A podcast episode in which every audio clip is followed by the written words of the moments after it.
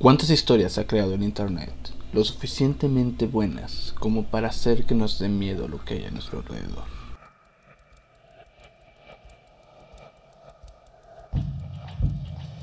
¿Te ha pasado que no puedes dormir con la luz apagada?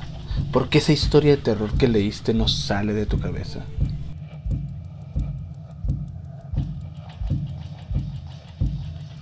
Y solo queda decir, es mentira. Alguien lo inventó y lo posteó en internet.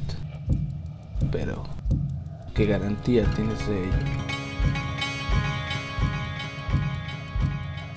Hola, mi nombre es Castle Moya y te invito a que me acompañes semana con semana para contarte las mejores historias de miedo que circulan en la red en este tu programa, Cuentos de Terror para los Nuevos Viejos.